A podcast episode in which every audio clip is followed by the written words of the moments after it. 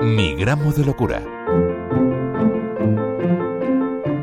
El próximo martes se celebra el Día Mundial de la Salud Mental. Un año más, Mi Gramo de Locura se unirá a la manifestación de la Federación Salud Mental de Madrid. ¿Que te vas a Madrid? Claro, me voy a mi pueblo a marchar junto a miles de personas desde Atocha a Cibeles. Este año la temática del Día Mundial de la Salud Mental pone el foco en la salud mental como un derecho humano universal.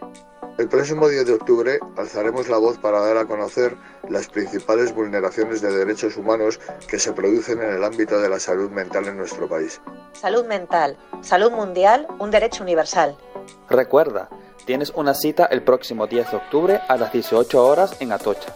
Punto de encuentro en Cuesta de Moyano, donde marcharemos hasta Cibeles. Olga Real preside esa Federación de Salud Mental de Madrid que agrupa a 16 asociaciones. A pesar del carácter vinculante de la Convención Internacional sobre los Derechos de las Personas con Discapacidad, que es exigible en España desde mayo del 2018 y que protege el respeto a la dignidad, a la autonomía individual y la libertad de tomar las propias decisiones respecto a la propia salud, los derechos de las personas con problemas de salud mental se siguen vulnerando de forma sistemática y estructural en lo referente a las institucionalizaciones, los tratamientos e ingresos involuntarios y las contenciones mecánicas.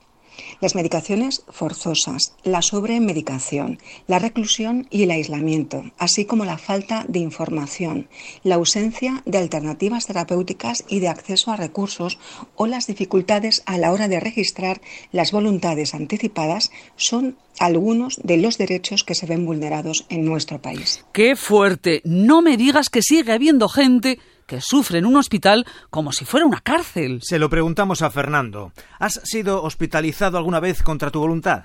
Sí, por un intento autolítico. Pues vino la policía, los bomberos y una ambulancia a mi casa. La policía me redujo con dos agentes encima mío. Los sanitarios me inyectaron algo y pasado un poco tiempo me introdujeron en una ambulancia.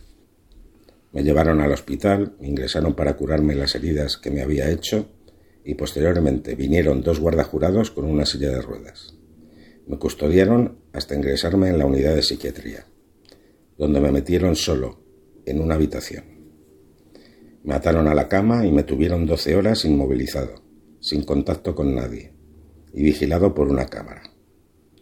Por más que chillaba y pedía ayuda, nadie vino, salvo para darme de comer peor que en una cárcel. De verdad, parece el guion de una película de terror. Fernando, ¿crees que alguna vez te han sobremedicado? Sí, por supuesto. Estuve como un zombi los dos días siguientes. Lo primero que hacen cuando te ingresan involuntariamente es cambiarte la medicación y empezar con dosis elevadas que te mantienen abatido y te vas durmiendo por las esquinas. Así no das problemas. Puf.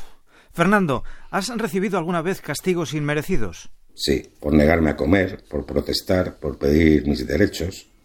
Te amenazan con ponerte una inyección de algo para que no molestes. Incluso una noche le dio a mi compañero de habitación por ducharse y salir al pasillo desnudo y dando voces.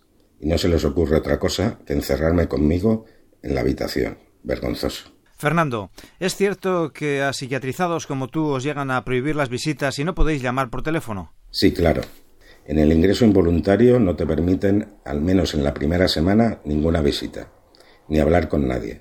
Supuestamente si llama a tu familiar, le informa. Menuda historia. Y además, cuando Fernando salió del hospital, le daban cita con el psicólogo cada tres meses, por lo que tuvo que recurrir a un psicólogo privado. Vamos a preguntar a Olga Real, la presidenta de Salud Mental Madrid, por las consecuencias de lo poco que invierte la sanidad pública en mejorar la asistencia psiquiátrica. Los presupuestos en salud mental continúan siendo insuficientes y esto implica que tenemos equipos profesionales incompletos y una red de atención en salud mental fragmentada. Esta situación dificulta el desarrollo de una atención comunitaria y favorece más el uso de medidas de control y coerción en lugar de medidas terapéuticas.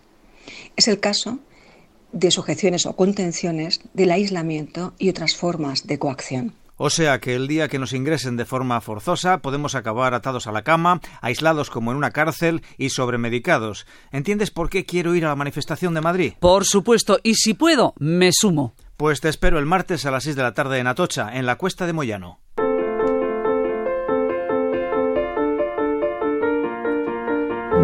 Chusi Paraguirre. José Manuel Cámara. Migramos de locura. Radio 5, Todo Noticias.